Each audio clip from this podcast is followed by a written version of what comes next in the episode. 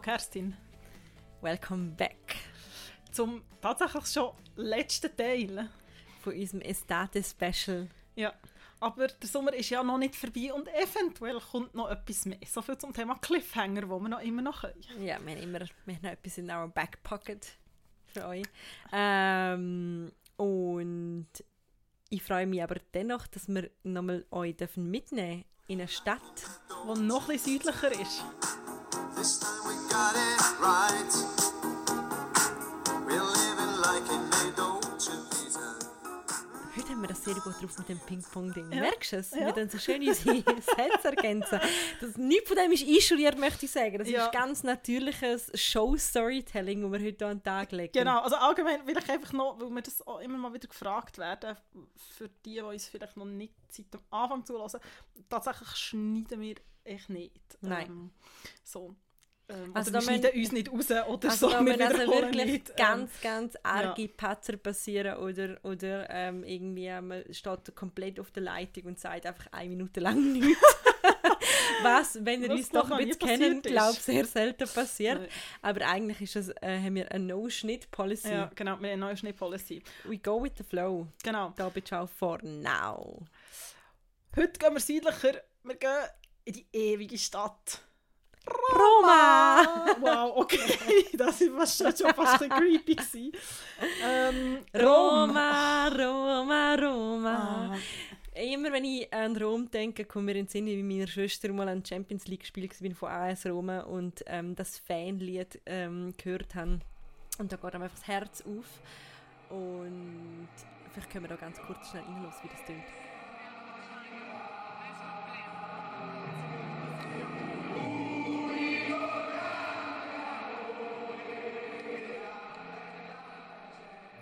Ja, das ist italienischer Fangesang. das ist grossartig. Eh Und- italienischer Gesang, aber Genau, sogar Fangesang kann sich Sogar damit begeistern. ähm, ich glaube, ich habe etwas erlebt bei dem Spiel, wo so ultra italienisch ist und Rom auch schon sehr gut ähm, beschreibt. Und zwar hat es vor dem Stadion überall ähm, so kleine Cups gegeben, wie für Shots. Einfach für Espresso. grossartig. Ja. Und die sind nachher auch überall rumgelegen. Und zwar ist das kalte Kaffee, wo man so kaufen kann und trinken. Und ich habe das noch nie in einer anderen Stadt gesehen. Ich bin doch auch schon in, in diversen anderen Städten in Stadien gewesen, auch in italienischen. Aber ähm, das ist recht einzigartig und ja, Rom ist atemberaubend. Ja, ist nochmal, also wenn man letztes Mal gesagt hat, dass Venedig ähm, Freiluftmuseum ist, gibt es ja durchaus in Rom auch Teile, die wirklich literally Freilichtmuseum sind. Und trotzdem finde ich wirklich auch bei Rom, also mm, ich finde, man sollte sich mindestens einen Tag Zeit nehmen und sich echt nur so auf das einlassen. Und einfach vielleicht hier noch einen kurzen Disclaimer, wir haben ja lange darüber geredet, sollen wir über Geschichte reden von Rom oder nicht? Und wir haben uns dagegen entschieden, weil wo soll man anfangen und wo soll man aufhören? Es gibt einen Grund, warum es irgendwie einfach äh, so eine historische Stadt ist, wo man wirklich an jedem Ecke und End Geschichte sieht. Sie wird nicht um nichts die ewige Stadt genannt. Man hat auch ewig lang, bis man einen Bruchteil von dieser Geschichte ähm, irgendwie äh, gesehen hat oder wahrgenommen hat. Ich kann euch echt nur empfehlen, schaut euch das Ganze an. Geht ins Kolosseum, geht in Petersum, wir reden gerade nachher noch ein bisschen mehr über den Vatikan. Schaut euch die Ausgrabung an, geht in die Kirche. Also ja, auf Kirchen, also ich habe mal nachgeschaut, Rom hat, etwa, hat über 900 Kirchen, aber eben dort wie Venedig, es lohnt sich zum Reinschauen. Und das ist ja eigentlich das Schöne, in der Vorbereitung habe ich noch mal ein bisschen genauer Karten studiert von Rom und es ist ja wirklich sehr schön, man kann ja wirklich beim Kolosseum anfangen, auch dort, again, lösen das Billett online, es lohnt sich, aber man kann ja wirklich dann auch so, auch so auflaufen, die via der Imperiale oder vor der Imperiale, dann sieht man dort die Ausgrabungen, man kommt nachher auf Piazza Venezia. Piazza Venezia per se ist recht hässlich, sie es jetzt ein bisschen modernisiert, aber es ist eigentlich ist recht ein hässlich, Kleisel. Aber dort vorne hat es noch so ein kleines Parkli und das Nationalmuseum und man läuft Und denen, unter es diesen grossen Das ist Pinien. eine Schreibmaschine, sie ihr sagen. Genau. Mhm. Genau, und wenn man noch ein bisschen weiter raufgeht, kommt man dann zum Pantheon. Also es ist, man kann das wie Das so in Pantheon ist auch so machen. fantastisch. Und natürlich der Trevi-Brunnen, der immer völlig Ja. überlaufen ist, aber trotzdem kitschig und schön ist. Und Und es ist wirklich echt hell. Es ist auch wieder so eine Stadt, wo du nicht aus dem Staunen rauskommst und ähm, ich sage immer, ich würde wahnsinnig gerne mal in Rom leben. Ich sehe mich komplett wie dort irgendwie. Ich würde natürlich dann auch Vespa fahren, so viel Klischee muss sein. Aber ich kann es mir wirklich gut vorstellen, es ist trotzdem eine pulsierende Stadt. Mhm. Ähm, ich weiß aber, meine Schwester hat selber fast ein halbes Jahr in Rom gelebt, dass es auch wie überall, im, wenn man im Süden lebt, auch gleich nicht nur einfache Seiten hat. Ähm, zum Beispiel ist ÖV-Infrastruktur wirklich so Schwierig. semi gut ausgebaut. Also auch ähm, jeder, der schon mal einen ÖV genommen hat in Rom, weiß, dass das irgendwie mit gewissen Herausforderungen verbunden ist. Also, Also- der Bus kommt mal oder nicht. Rom hat ja ein Metro, aber echt nur zwei Linien und die fahren gerade. Und wenn man beim Kolosseum ist, sieht man auch, dass dort seit sehr, sehr vielen Jahren eine Baustelle ist, weil sie eine dritte Metrolinie bauen Nur das Problem ist, sie kommen Wunder und Wunder nicht vorwärts, weil sie die ganze Zeit auf irgendetwas Antikes stoßen und wieder müssen um, oder wieder unterbrechen und so. Also das ist recht schwierig. Oder weil die Regierung in der Zwischenzeit gewechselt Genau, hat und wieder oder etwas, das. ähm, nicht, äh, also quasi nicht okay gibt für einen weiteren Baustep. Ähm, am besten nimmt man, lauft man in Rom, das ist der, der erste Ratschlag, oder sonst kann man auch mal ein Taxi nehmen, die sind nämlich recht günstig in Ja. Rom. Es ist lustig, dass du sagst, mit dem Pulsieren, ich habe Freunde in Rom und als ich vor zwei Jahren sie das letzte Mal besucht habe, ähm, sind wir auch, es hat so eine Party gegeben in einem Museum und so und haben wir lange über das geredet und sie haben wie so gefunden, es passiert recht wenig in Rom. Also eine von ihnen hat ähm, eine Zeit lang in Mailand geschafft, ist oft aber nach einem Wochenende zurück auf Rom und sie hat wie so gefunden, sie fände in Mailand passiert viel mehr. Es hat noch interessant gefunden, der Eindruck, weil sie wie so sagt, sie haben wie so gefunden, Rom hat manchmal gleich so das Lethargische und so, Ja. das, es passiert nicht so viel und so glaube, das Bürokratische. Im Kulturbereich stimmt das wahrscheinlich sogar auch ein Stück weit, aber ich meine auch so vom, vom Lebensimpuls, wo du hast, finde ich, ist es schon Ja. ist es schon sehr, es passiert viel, es, sind kein ruhig, es ist kein ruhiger Rhythmus, der durch die Stadt geht. Mm. Ja.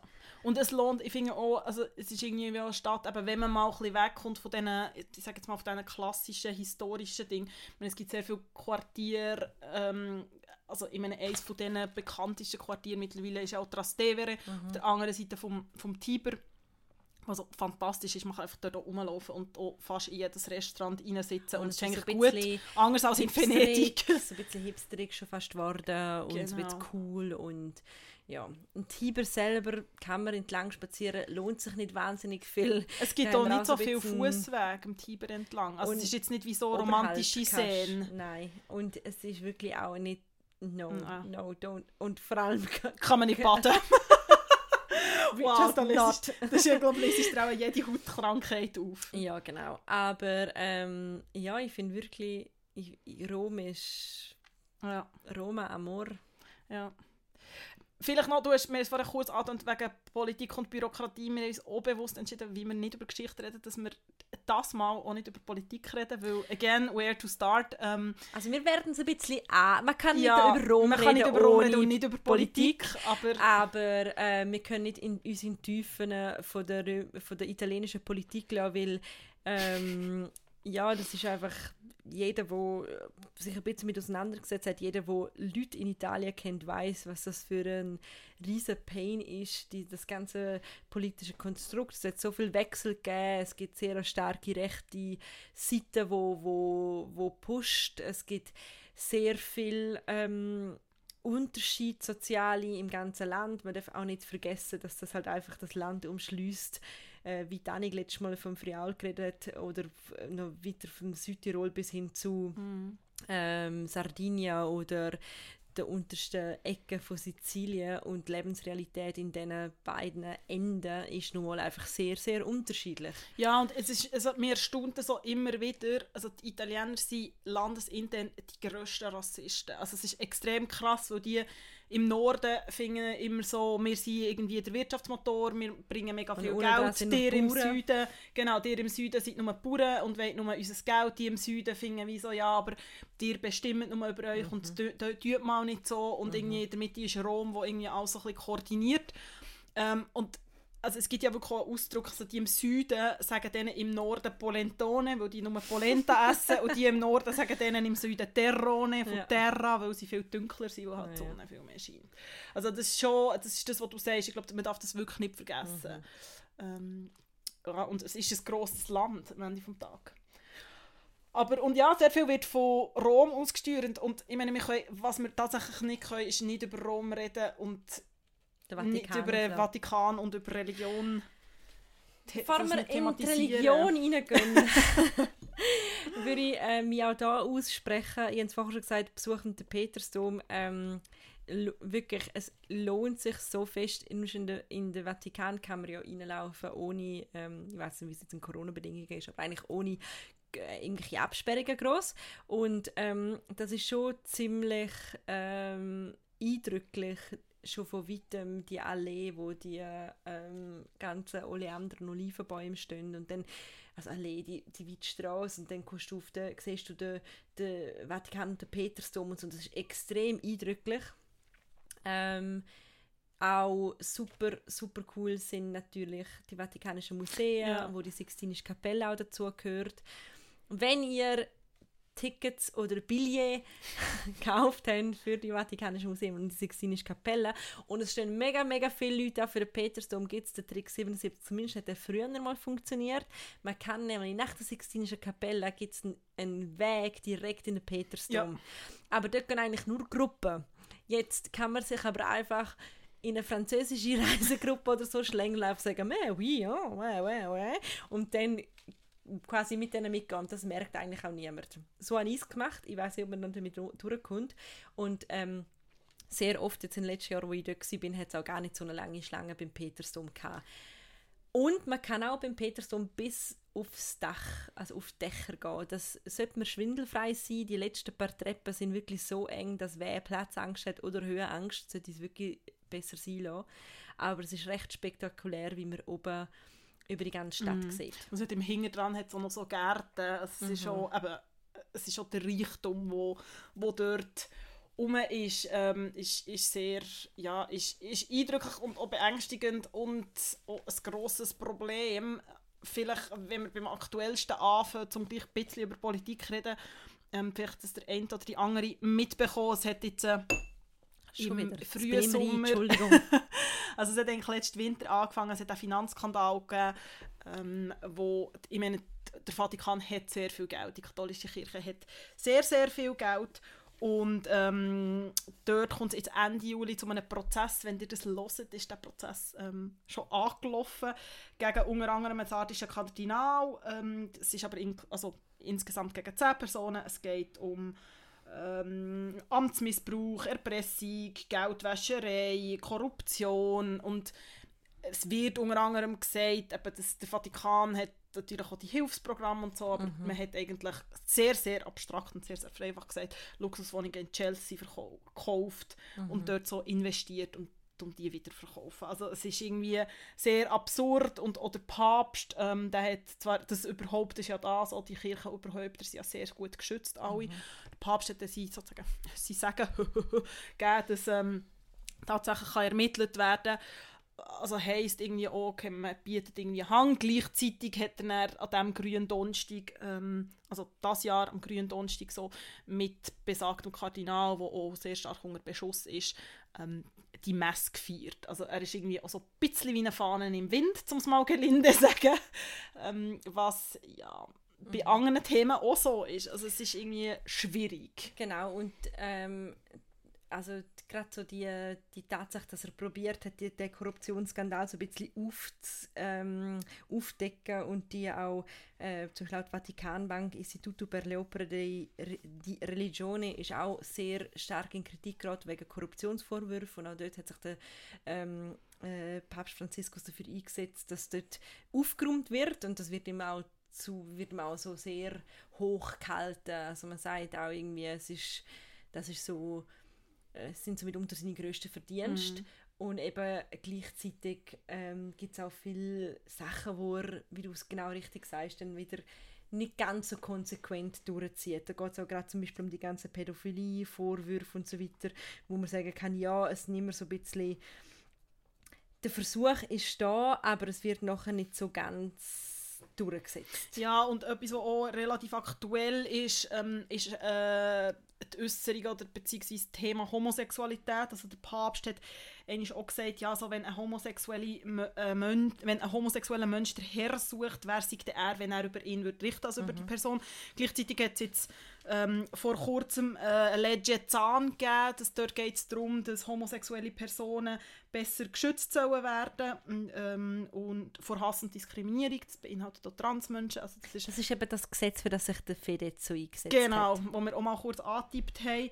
Ähm, dort hat der Vatikan sich nicht gescheut, sehr laute Protest gegen das Gesetz ähm, auszusprechen und ähm, hat irgendwie das Parlament gefordert, dass man dort Einschränkungen macht, dass man den Text, der notabene vier Seiten ist, was nicht lang ist für ein Gesetz, ähm, anpasst. Also der Vatikan mischt sich tatsächlich auch immer wieder in die Realpolitik ein. Und Absolut. eben, es ist Er hat irgendwie sich so... auch wieder aus, also die Glaubenskongregation hat sich auch zu, äh, gegen die Segnung von homosexuellen Partnerschaften ausgesprochen und auch, was die Annik vorher gesagt hat, eben gerade so, ähm, ja, wie du das formuliert hast, die, die äh, Versuche oder die ersten Aussagen, die gemacht worden sind, so in Richtung, ähm, doch, ähm, äh, es hat glaube auch eine Dokumentation gegeben, wo Äußerungen von ihm mit reingeschnitten worden sind, was aber nachher auch geheißen, die sind aus, Zusammenhang, aus dem Zusammenhang gerissen worden. Und der Hoffnungsfunke, wo viele Homosexuelle auch hatten, der ist dann schnell wieder äh, zerstört worden, Ja. weil sie sprechen sich ganz klar gegen eine Segnung aus. Ja, ja und es, es ist ja das, also es ist glaube das, was man manchmal vergisst, also es tönt jetzt hier durch äh, und ich glaube, es wird klar, dass weder Kerstin noch ich katholisch sind, dass wir nicht im klassischen Sinn religiös sind. Was? Es gibt, aber es ist, also es, ist- es ist nicht um der Vatikan ist so groß. Es gibt sehr viele Leute, die glauben. Es geht auch nicht darum, zu sagen, alle Leute, die religiös sind, alle Leute, die katholisch sind, sind schlechte Menschen. Wirklich nicht. Aber es geht halt echt darum, dass die Institution Vatikan für mich persönlich nochmal ganz andere Ding ist. Trotzdem es ist jedes Jahr, ich meine nicht in Pandemiezeiten, aber pilgern Leute dorthin. Ich finde das auch immer etwas extrem eindrückliches, irgendwie so absurd ist manchmal finde, aber auch die Ostermesse zum Ja, ja. Beispiel und wie gerührt das die Leute sind und wenn dann der Papst kommt Ich und bin, mit Kind in, und so. Also, ich bin mal in Rom gsi, an einem Sonntag, wo, es, äh, wo er ähm, nicht eine ganze Messe, aber irgendeine Segnung oder Mhm. so gehalten hat und wir sind am Rand gestanden. Ich meine, der ganze Petersplatz war voll gsi und er ist irgendwie an das Fenster getreten und dann sind alle komplett ausgerastet. Das ist wirklich so Rockstar-mäßig. Und ich meine, Papst Franziskus gilt ja eben auch so ein bisschen als Reformator und so ein bisschen als der, wo so humble ist und auch nicht irgendwie will, äh, nicht, nicht so das üppige Leben will führen, sondern irgendwie in der, einfach, im, in der einfacheren Wohnung wohnt und sich irgendwie immer gegen, den, gegen das Geld wo, und, oder, oder den Luxus und so ausgesprochen hat. Aber trotz allem ähm, revolutionär oder reformatorisch, wo man ihm zuspricht, ist er halt doch noch ein Vertreter von sehr viel äh, klassischen römisch-katholischen Wert ist ja logisch, er wäre es auch nicht der Papst so da, aber ähm, das ist halt auch einfach. Ja. Also es ist dann immer so, es gibt dann so irgendeinen so Funken, wie der Weiss vorher gesagt einen Funken von Hoffnung und dann denkt man wieder, ah, es passiert etwas in der Kirche und dann so zwei Wochen später, ah, nein, doch nicht, weil es ist einfach immer die römisch-katholische Kirche. Und kleiner popkultureller äh, Tipp an dieser Stelle, wer sich dem mal ein bisschen möchte nähern, auch der ganzen Verwebung von der römischen Gesellschaft, von auch den mafiösen Strukturen in der Stadt, von der Politik und auch von der Kirche, dem kann ich wirklich sehr fest zu Burren empfehlen. Äh, man kann die Serie auf Netflix schauen, man kann aber auch das Buch lesen. Das Buch ist nicht ganz ähm, äh, nicht, haltet sich nicht, also völlig falsch angefangen, die Serie haltet sich nicht ganz ans Buch und ähm, es ist wirklich super, super unterhaltsam und ich kann wirklich, es ist von Giancarlo De Cataldo und Carlo äh, Bonini, ich glaube einer von den beiden ist Richter oder sogar beide sind Richter und in das Buch wirklich verschlungen und erst irgendwie drei, vier Jahre danach ist eine Netflix-Serie gekommen. Mhm.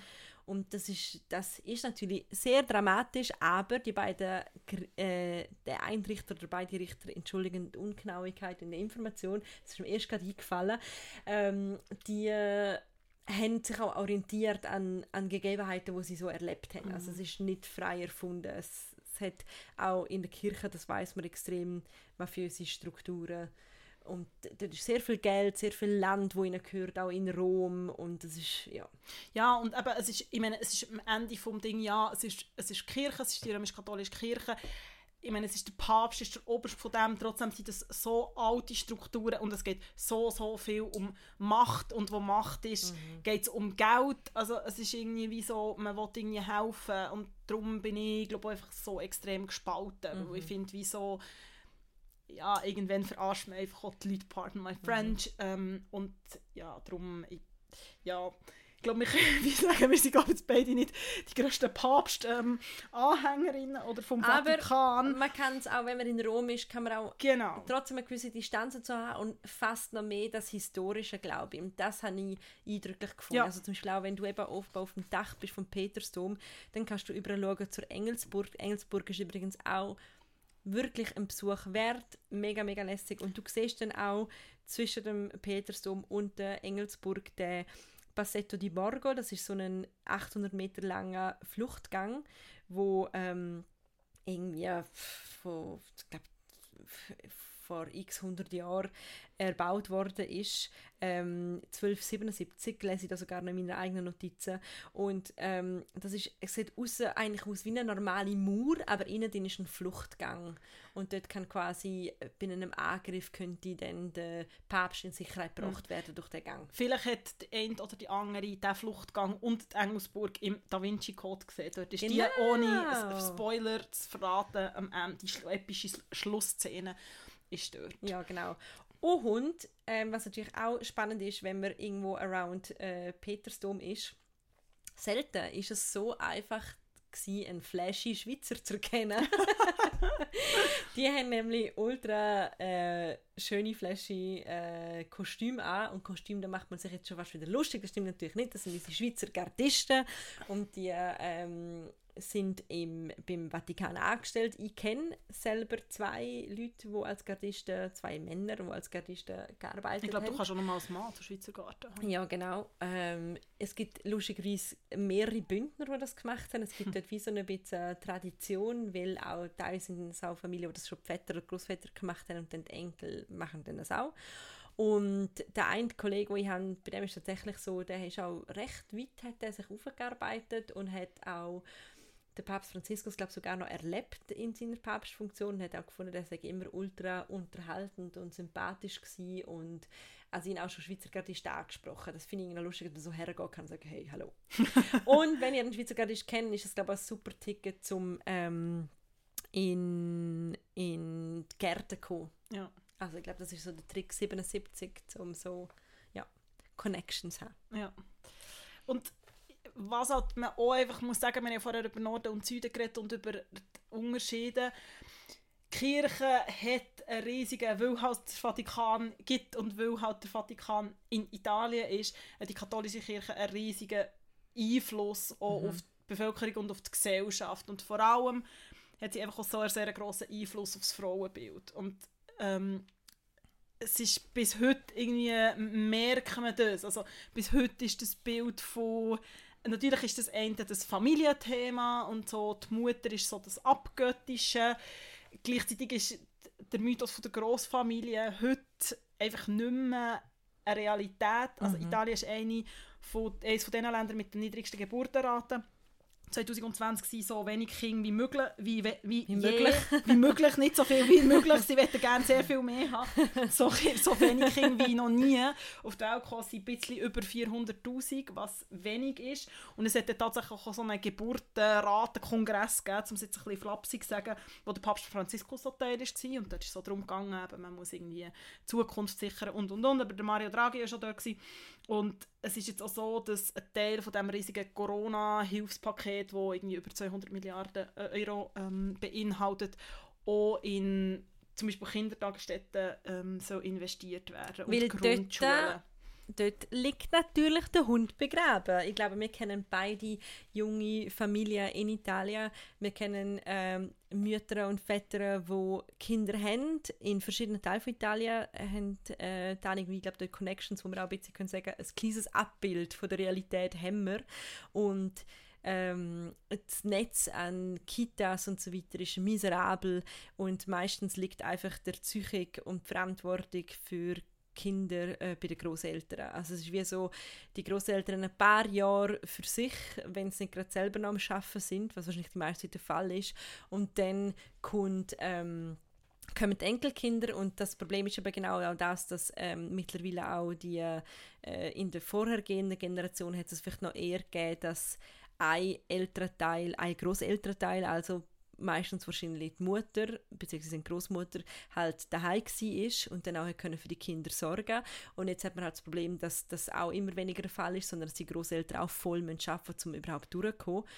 Und ähm, das ist halt so ein bisschen der Grund, man kann sich dann auch schlicht nicht leisten. Genau, das ist eigentlich einer der Hauptgründe, warum das, die Geburtenrate so tief ist, dass es einfach sehr viele junge Paare gibt, die sagen, wir hätten gerne Kinder, aber wir können es uns nicht leisten, weil es hat, eben, es hat mit der Wirtschaftskrise zu tun, Italien ist extrem getroffen worden, man zahlt extrem viele Steuern in Italien und die Löhne Für sind alles extrem Mögliche. für alles Mögliche. Die Löhne sind sehr tief und die Anstellungsbedingungen sind oft Mhm. einfach sehr unsicher. Als und kleines Beispiel nur kurz für die unsicheren Anstellungen, ähm, auch dort zum Beispiel im Tourismus, wo man denkt, ist ja, äh, müsste ja ein Safe Game sein für äh, Frauen und Männer, die in dieser Branche arbeiten, aber ähm, dort wird extrem viel nur mit so äh, auf Saison angestellt. Das heißt, man hat ähm, nicht ein un, ein un, also man immer einen unbefrist, ein, sorry, man hat immer einen befristeten Vertrag und in der Zwischensaison kann es auch sein, dass man gar kein Einkommen hat und das ist natürlich auch extrem belastend. Also man hat, das ist, ähm, hat sich noch extrem verschlimmert und verschärft jetzt in der Pandemie. Ja, und es ist noch interessant, aber es ist mit dieser tiefen Geburtenrate und mit dem ganzen Bild von der Frau, die ich kürzlich in der Annabelle einen sehr schönen Text hatte, wo tatsächlich für mich mega trifft, das ist entweder die Heilige oder die Hure. Ähm, und Es kommt von einem Buch, also Genau.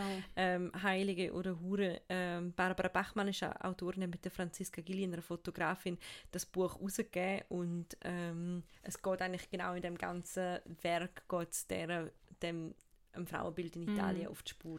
Und es ist auch noch interessant, also ich habe in der Recherche noch mal ein bisschen so über die Frauenbewegungen und so gelesen. Ich habe, ich habe mehrmals, glaube an dieser Stelle Franca Magnani erwähnt. Ähm, ist lange Journalistin, sie hat sehr viel in den 60er Jahren also geschrieben und beschreibt dort zum Beispiel sehr stark, dass so in den 60er, vor allem auch in den 70er Jahren, die Frauenbewegung eigentlich in Europa führend war. Und heute ist nicht Italien nicht ein Land, wo man mit Feminismus ähm, assoziiert. Und zum Beispiel, das hat mich recht schockiert, das habe ich nicht gewusst, ähm, dass Asia Argento, eine italienische Schauspielerin, die sich damals in dem ganzen Weinstein, MeToo-Skandal geäussert hat, äh, beziehungsweise gesagt hat, äh, von Vorfällen erzählt hat mit Harvey Weinstein, ist extrem angefeindet worden bis heute in Italien. Also es ist wie so etwas, wo man nicht so drüber redet. Es kommt Sie langsam. ist auch natürlich auch eine umstrittene Figur später auch geworden, ähm, Ja. selber im, im, im MeToo-Diskussion. Aber ähm, ich glaube, dort gibt es wieder einen grossen Kon Konflikt. Oder ich meine, ist, sind die Diskussionen über Gleichberechtigung und Feminismus, sind das eine, ist das eine Diskussion von Privilegien? Und dann, auch dort kommt wieder der Nord-Süd-Share, wo wieder aufklafft, oder? Wo dann irgendwie wieder die äh, im Süden sagen, ja gut, eure Probleme hätten wir Ja. gern. Und ähm, ich habe äh, in einem Interview mit der mit der Barbara Bachmann, ähm, wo ich irgendwo gelesen habe, habe ich gesehen, dass sie ähm, irgendwie erzählt, dass in einem Interview mit einer Schönheitschirurgin ähm, im Buch sagt sie, dass die, die Chirurgin sagt, ja, wenn sie irgendwie den Tisch abräumt oder etwas macht, dann tut sie automatisch ihre Tochter rufen und nicht ihren Sohn. Und ich bin selber schon an italienischen Hochzeiten gsi, wo ähm, ein Sohn zu seiner Mutter, also wir sind am Tisch geguckt und seine Mutter ist dort und er war dort Anfang 20 gsi und hat sein, einfach seinen Ärmel zu seiner Mutter ausgestreckt, ohne etwas zu sagen und dann hat sie ihm das Hemd zurückrollen. Und ähm, dann auf der anderen Seite gleich und hat er sich umgedreht und ist gegangen. Und dann ähm, am nächsten Tag ist dann quasi noch, wir sind dann eingeladen worden von dieser Familie noch zu so einem Essen, zu so einem Lunch und es war wirklich auch so klar gewesen, selbst für mich, wo dort nur zu Gast war, ich habe dann noch eher geholfen abräumen und Männer sind einfach alle sitzen geblieben und darüber wird auch nicht diskutiert. Ja. Ich glaube auch, was du sagst, langsam kann man sich aufgrund von der Strukturen einfach nicht mehr leisten, oder? Wenn, wenn du wenn überall helfende Hände fehlen, müssen irgendwann auch die Männer anpacken. Aber es ist sehr ein verwurzelt patriarchales System. Ja, und das ist ja zum Beispiel oft, ähm, also ich habe auch mit meiner Familie immer mal wieder darüber geredet, also so in den 60er Jahren, wo, wo die, so die grosse italienische Bewegung Richtung Schweiz war, haben sehr viele von den italienischen Frauen geschafft, schlicht weil sie haben müssen. Also ist man dort viel weiter gewesen. Also es ist dann viel weniger ein Thema gewesen. Natürlich, es ist nochmal sehr vereinfacht, aber das ist schon, also das ist eine junge in dem Sinn Bewegung oder ein junge Dings. Also ja, die Franca Magnani schreibt zum Beispiel sehr, sehr viel ähm, über Scheidung. Also es gibt ein Buch, das heißt «Mein Italien», wo so ganz viele Kurzessays sind. Es gibt ein anderes, das heißt «Ciao Bella», da geht es explizit um die, ähm, die Stellung von der Frau in Italien. Aber das sind in dem Sinn historische Texte, es geht ungefähr so bis zu den 80er Jahren. Und es geht sehr viel um die Scheidung. Und ich meine, wenn wir zurück zur Kirche kommen, Scheidung, sich scheiden, ist erst 1974 möglich gewesen in Italien. Und zwar gegen Willen vor Kirche. Also es hat ein, ein, ein parlamentarische, es hat ein Referendum gegeben und das Volk hat abgestimmt. Und es haben 88 Prozent der Stimmbürger sind an die Urne, was unglaublich viel ist. Also man hat irgendwie auch gesehen, wie das bewegt ist. Es ist nachher mit 60 Prozent angenommen worden, aber die Kirche hat das eigentlich verhindern. Ähm, und auch dann ist es sehr lang und sehr kompliziert gewesen. Man hat irgendwie drei Jahre müssen offiziell getrennt sein. Die Trennung hat müssen von einem Gericht anerkannt werden. Und erst dann hat man sich können lassen scheiden. Und erst 2015 ist so eine genannte Blitzscheidung ähm, eingeführt worden. Und eine Blitzscheidung heisst nicht innerhalb von drei Tagen, sondern man hat immer noch mit ein paar Monaten und ist es einvernehmlich gewesen oder nicht. Aber das ist einfach etwas, was in sehr, der- sehr in stark der verankert ist. römisch-katholische Kirche wird sie immer noch nicht anerkannt. Das heißt, wenn du römisch-katholisch oder ich glaube allgemein katholisch heiratest, kannst du nicht nochmal katholisch heiraten. Also es ist dann wie so, hast du deine Chance gehabt, hast es probiert, wenn es halt nicht soll sein, ähm, dann klappt es irgendwie nicht. Und ja, ich, ich, das ist natürlich ein, ein äh, es ist so eine schwierige Dis- Diskussion auch mit den Leuten, die dort leben, weil eben, again, ob du mit jemandem aus Sizilien darüber redest oder mit jemandem aus, aus Norditalien, aus Mailand, das sind komplett verschiedene Ansichten, weil auch das Leben irgendwie anders aussieht. Wir reden jetzt hier über Rom, das ist eine Stadt, wo man eigentlich, also ich meine, es ist die Hauptstadt von Italien, es ist dort, die ganze Politik findet dort statt, aber eben gleichzeitig hast du äh, Universitäten, wo es permanent reinregnet Ja. und ein ÖV, wo nicht funktioniert und es hat auch keinen modernen Teil, das ist also krass, Rom, es gibt so viel Histor es steht, wo es hist historische Kirchen haben und so weiter, aber nachher gibt es irgendwo eine Wirtschaftsecke Mailand. oder so, Mailand zum Beispiel. London hat auch das einerseits historische, du siehst, erkennst die Geschichte, die London hat, aber dann hast du die ganzen neuen Bauten. Das, in Rom gibt es das einfach gar nicht. Das ist wie die Zeit auch stehen. Ja. Und das zeigt sich halt auch in viel politischen ähm, Gegebenheiten. Ja. Und das ist natürlich auch in dem Sinne ein Problem fürs Land, weil eben, du hast es vorher gesagt, es ist anders, ob man in Mailand ist oder in Rom in der Stadt. Dann kommt es natürlich auch nochmal auf Schichten drauf an und es kommt auf die Ausbildungen drauf an, aber tendenziell sind die Leute immer viel besser ausgebildet. Aber es hat sehr, sehr viele Leute, die sehr gut ausgebildet sind, die Italien verlassen. Und der Brain Drain ist ein riesen Problem. Also es ist auch, ich meine, das, und weil sie genau sagen, hey, look, ich meine, was soll ich, nachher verdiene ich dreimal nichts, ich habe eine gute Ausbildung, es ist mega mühsam, ich weiß nicht, ob ich nächste Woche auf der Straße stehe. Ich habe vor ein paar Jahren eine Geschichte gemacht, also ein paar Jahre, etwa vier Jahre, ähm, wo es genau um die Frage ist gegangen, wo es um italienische, sehr gut ausgebildete Leute ist gegangen, die in die Schweiz kommen. Und ich habe dort lange mit einem Ingenieur geredet, der war in Turin, gewesen. ich meine, das ist eben nochmal der reiche Norden, der hat eine mega gute Ausbildung gehabt. Und der hat irgendwann gesagt, «Ey, was soll ich mit 2'500 Euro, wenn ich nicht mal weiss, ob ich am Ende des Monats das Geld bekomme. Ich bin irgendwie Ende 30, Anfangs 40. Wenn ich irgendwie eine Familie gründen will, wird es schwierig. Und ich meine, dort reden wir vom obersten Ding. Dort reden wir nicht von jemandem, der sehr eine niedrige Ausbildung hat, jemand, der vielleicht keinen Job hat, kommt nochmal dazu. Ich meine, Genau. über das haben wir jetzt gar nicht geredet, ist die ganze Migrationsthematik. Genau. Ähm, und auch, das, auch dort ist das Süden natürlich sehr mitgenommen, rein schon von der Lage und auch dort fühlt man sich im Stich gelassen.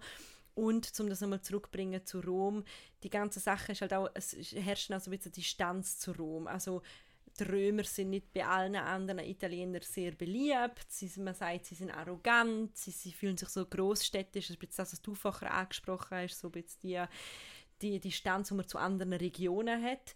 Ähm, und eben, es wird so ein bisschen Politik dort betrieben, aber eigentlich haben alle rundherum das Gefühl, dass das, was die in Rom machen, die ja keine Ahnung, wie ihre Lebensrealität auch eigentlich aussieht. genau, es sind auch viele Medienhäuser in Rom, also Mhm. auch sind zum Beispiel auch die meisten so Fernsehmoderatorinnen und Moderatoren oder so Sprecher haben so einen römischen Akzent. Ähm, es, kommt, und es hat sehr viel mit dem, mit dem ganzen Repräsentationsding irgendwie zu tun. Ich finde, wir haben es mega gut hergekriegt, um nicht über Politik zu reden in dieser Folge. Was findest du, Annik? Ja. Mega gut, oder? Komm, das Thema lassen wir raus. Politik ist zu kompliziert.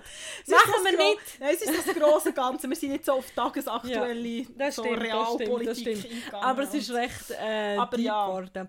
Zum noch ganz kurz einen, einen, soften Ecke da einschlagen, auch in, in Rom gilt es so ein bisschen als Tipp, wie man in Venedig den Gondolieri sollte nachgehen, lohnt es sich auch in Rom den Politikern nachzugehen und zu schauen, wo die essen gehen. Die lassen sich meistens über Mittag auch recht gut gehen. Das ist ja so etwas, was man sich gerne erzählt, wo die Abgeordneten gehen essen gehen, rundum um im, im Centro. Und ähm, in Rom kann man natürlich auch fantastisch essen. Äh, sehr wichtig sind zwei, ähm, zwei Zutaten in Rom. Das ist einerseits der Pecorino Romano, ein Schafskäse, und das andere ist ein Guanciale, das ist Schwins, also Schweinbacken eigentlich. Genau. Und das ist wie eine Art sehr intensiver Speck. Speck. Ja. Speckiger Speck. Also Sehr speckiger Speck. Fettiger Speck. Und zum Beispiel Carbonara ist eigentlich nicht mit Speck, sondern mit Guanciale. Guanciale. Ähm, Alla Matriciana ist Genau. eigentlich auch mit äh, Guanciale. Dann gibt es noch quasi ähm, äh, Alla Matriciana, aber mit, ähm, mit Pecorino und ohne Tomatensauce ist dann Alla Griscia. genau. Dann gibt es Cacio e Pepe. Ja, was natürlich was Okay, halb äh. Pecorino und halb äh, Parmesan Parmesan ist. Und wenn man, wenn man selber Cacio e Pepe will zubereiten, dann braucht man da sehr viel Fingerspitzengefühl. Ja, weil sonst klumpt der Käse. Genau, also es geht wieder darum, dass man so eine Käsemischung macht, sehr viel Pecorino, wenig Parmesan, frische, ganz viel frischen Pfeffer drin und dann tut man eigentlich Pasta abschütten und man nimmt ähm, ein bisschen vom Pastawasser auf die Seite und dann tut man das schön untereinander rühren, dass das cremoso wird und da muss man sehr schnell sein und Ja. am besten vorgewärmte Teller haben und am besten sollten alle Gäste schon hungrig am Tisch sitzen und dann klumpt das Ganze Ja. mit und dann ist das fantastisch. Mir Ja. läuft das Wasser im Mund, Ja, wenn ich ja. daran ist ja denke. eine von meinen Lieblingspasta. Tatsächlich. Ich esse wahnsinnig viel Pasta. Also ich esse schon, sonst schon viel Pasta, wenn ich in Italien bin, aber auch sehr oft noch halt auch mal nur ein Secondo oder Fisch oder irgend so. Aber in Rom esse ich wirklich sehr, Ja. sehr viel Pasta. Es sind auch sehr gross, grossartige Artischockengerichte. Ja, sehr tolle. Frittierte Artischocken. Genau, oder, ähm, es alla gibt- Chuda heissten die, Genau. Chudia oder irgendwie so. Ähm, ja. Ja, es gibt wirklich sehr tolle, sehr tolle Restaurants. Äh, In Rom kann man noch eher, vielleicht nicht um den Trevi-Brunnen und ums Kolosseum, aber eher auch einfach mal neu reinlaufen. Eines von meinen Lieblingsrestaurants ist auch ein bisschen außerhalb, ist in Testaccio. Testaccio ist ja auch ein recht spezielles Quartier, kann man sagen. Also es gibt so den Hügel. Am Fuß von diesem Hügel ähm, ist der Strassenstrich. Wenn man weitergeht, hat es nachher aber auch noch so ein paar ähm, Partylokal, nein, ein paar Clubs, ähm, die aber durchaus auch nicht shady sind. Also es gibt so sehr lustige Partys dort. Und dort gibt es tatsächlich wie so ein in einem Keller ähm, ein Restaurant mit einem sehr komplizierten Namen. Also ist, ich finde es ja sehr ein lustiger Name, aber es ist Flavio äh, ähm, La Vevodetto, ist ja immer das Gleiche, wenn man es nicht muss sagen ähm, man kann nur drinnen hocken, aber es ist meist wirklich so in diesem Keller und es ist so sehr, sehr römisch. Und man bekommt auch Chigaria ist zum Beispiel auch sehr römisch. Das ist so ein bitteres Gemüse, ähm, wo fast alle Römer zu jedem Essen dazu bestellen. Ja. Ich kann mir auch wirklich das Maul im Wasser zeigen. Ja. Wenn ihr mehr von Testaccio wollt, sehen, übrigens so eine Serientipp, wenn man auch von ähm, Politik und Shady und so redet. Es gibt auch eine Serie auf Netflix, die heißt Baby, beruht auf einer wahren Geschichte. Dort ist es darum gegangen, dass es mal so eine Jugendprostituiertenring hat gegeben, dass sich sehr wohlhabende ähm, Junge Mädchen. junge Mädchen aus der Oberschicht von Rom eigentlich so, man sagt so aus Langweile, prostituiert haben, aber beziehungsweise so Escort-Services angeboten haben, oft an Politiker oder an sehr hohe ähm, äh, Männer oder an sehr hohe Wirtschaftstiere und viel, also Teil spielt aber nachher auch in Testaccio. Man bekommt so ein bisschen das Gefühl für, Mhm. für Rom. Oder? Ich habe ja fest vor, irgendwann in meinen Ferien noch nach Rom zu gehen. Das gehört für mich eigentlich immer dazu. Äh, und ich kann es echt kaum erwarten. Es ist einfach, einfach eine großartige Stadt. Also wer noch nicht war, ist wirklich planen den Trip, ähm, solange man noch reisen kann. Ähm, geht auch mal nur ein Wochenende. Man ist übrigens auch erstaunlich schnell auch dort wieder mit dem Zug. Ja. Ähm, über Mailand und dann nimmt man einen Schnellzug, ob es der Frecciarossa oder der Italo ist und äh, ist im Nu mittendrin. Ja. Ach, jetzt will ich auch gerade wieder gehen. Hast du übrigens gewusst, wenn man von Pasta gewusst, geredet hat, es gibt ein Pasta-Museum in Rom. Oh nein, I didn't know Habe ich that. aber auch nicht gewusst. Es geht, glaube ich, viel so um so Geschichte von Pasta und wie Pasta ist produziert worden und so. Ja. Habe ich dich noch gefragt, ob du dort bist? gewesen? Habe ich auch einen kleinen Fun-Fact für dich mitgebracht. Ich bin aber auch nie, gewesen, habe auch nicht gewusst, dass Okay, gibt. vielleicht gehe ich noch ins Pasta-Museum. Dann will ich neues Pasta-Knowledge mitbringen. Ich fand es nicht so schlecht. Mm, jetzt habe ich einfach Lust auf GatChip, jetzt ist es passiert.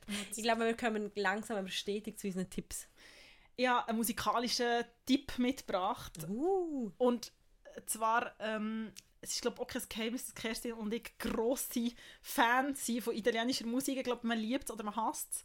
Mein Tipp ist «Give it a try». Es gibt eine Band, die sich leider 2019 aufgelöst, die heißt «The Giornalisti». Sinnigerweise. Oh, Es ja. gibt ein Lied, das vor ein paar Jahren ist rausgekommen ist, das heisst «Regione». Das ist ähm, ein Ferienort, also ein Tourismusort, ähnlich wie Rimini, auch dort nebendran. Und das ist wirklich so mein Sommerlied, das liebe ich sehr. Es gibt aber sehr viele Musiker und Musikerinnen, die in Rom sind, ähm, geboren. Der Eros Ramazzotti, die alte Schnauznudel, hat aber manchmal einfach auch etwas, ist zum Beispiel aus Rom, der Giovanotti ist aus Rom. Und wer es eher so, Mo, der ist in Rom geboren. Sicher, aber er ist in Toskana aufgewachsen. Ich weiß nicht, also ich habe mal gegoogelt und, Okay. oder mal so ein bisschen recherchiert und er ist, glaub, ja, vielleicht Okay. ist er in Toskana gezogen. Ja. Ich weiß nämlich, dass er immer noch erzählt hat von einem Strand der Giovanotti in, in der Toskana, wo wir auch immer her sind. Also wo er gewohnt hat oder wo er in die Ferien ist. Wo er, ähm, er hat gerade in der Nähe gewohnt und ist immer dorthin gegangen. Ja, aber Wir ist glaub, finden in mal raus. Wir finden es mal raus, jetzt der Giovanotti kommt. Und ich habe ja auch ein grosses Ding für all so die 70er. Fra- Raffaella Carrà ist nicht von Rom, ähm, ist kürzlich gestorben, vielleicht ihr über sie gelesen. Der Renato Zero ist von, ist von Rom, ist auch so 70er. Ach, vielleicht müssen wir einmal noch über Sanremo reden. Wir sind sehr verwirrt, was Sanremo angeht. Aber das, das wir so ein Das anderes ist ein anderes. Thema. Ähm, ich habe einen Ausflugstipp. Äh, einer von meinen Lieblingsorten in Rom und äh, der teile jetzt mit euch, was ein großes Privileg ist. Jetzt bin ich auch gespannt. Ähm, und zwar äh, der Aventinhügel ist wunderschön in Rom und dort hat so Orangengärten oben dran. Und zum einen kann man durch die Orangengärten laufen und am besten würde ich euch empfehlen, im Sommer so schauen, wenn die Sonne ungefähr untergeht und rund eine halbe Stunde davor raufzugehen, sich irgendwo ein Bierli zu kaufen. Du siehst über die ganze Stadt, das wird ein magisches oranges Licht leitet sich über die ganze Kulisse. Äh, ich war einmal dort, gewesen, wo jemand einen Heiratsantrag gemacht hat und im Gegensatz Again, wieso zu... siehst du immer die Heiratsanträge? I don't know. Und im Gegensatz zu dem Gondelding habe ich das dann sogar dort können verzeihen, weil es einfach wunder wunderschön ist. Und es gibt dann dort noch so einen kleinen Fun-Fact, wenn man nämlich an diesen Orangenbäumen und an, an dieser Aussicht vorbeigeht und weiter hinten läuft, gibt es dort so äh, grüne Türen und dann hat es ein Schlüsselloch. Und durch das Schlüsselloch kann man durchschauen, das ist so ein bisschen abgefasst und man sieht dann genau durch das Schlüsselloch durch eine ganze Allee und ganz in der Ferne, perfekt eingemietet, der Petersdom. Man sagt ja, die Burg, das hat mir kürzlich jemand gesagt, der in Rom war, ist von Kreuzrittern gebaut worden und darum natürlich kein Zufall, weil die an der katholischen Kirche sehr nahe waren, dass man dort perfekt auf den Petersdom hat gesehen Genau. oder gesehen. Und das ist, alles dort dran ist wunderschön und ich wünschte jetzt gerade, dass ich mit der Annik dort wäre und wir hätten ein Bierli in der Hand und ähm, wir würden innerlich ein bisschen Italo-Pop hören. Ja. Ähm, und eigentlich ist es uns auch um genau das gegangen bei dem Special wir haben euch wollen mitnehmen an Ort, wo uns wahnsinnig viel bedeuten und auch erklären, warum wir so eine Faszination für das Land haben und so eine Liebe und ein bisschen von dem Flair über den Podcast euch vermitteln. Wir hoffen, das ist uns gelungen. Ähm, auch an dieser Stelle, wenn ihr Tipps für Rom habt, sind wir natürlich noch so offen. Und ehrlich gesagt, gebt uns doch auch das Feedback, wie ihr das Special gefunden habt, ob euch das gefallen hat, ob ihr etwas mit anfangen ob es andere Städte gibt, die euch auch noch interessieren würden. Vielleicht kommt ja mal wieder etwas. Ja, es ist immer wieder mal Zeit für ein Speciale. In dem Sinne, genießen die letzten Sommertage Wir kommen irgendwann wieder. Und bis dann. Ciao Ciao. for now. Ciao!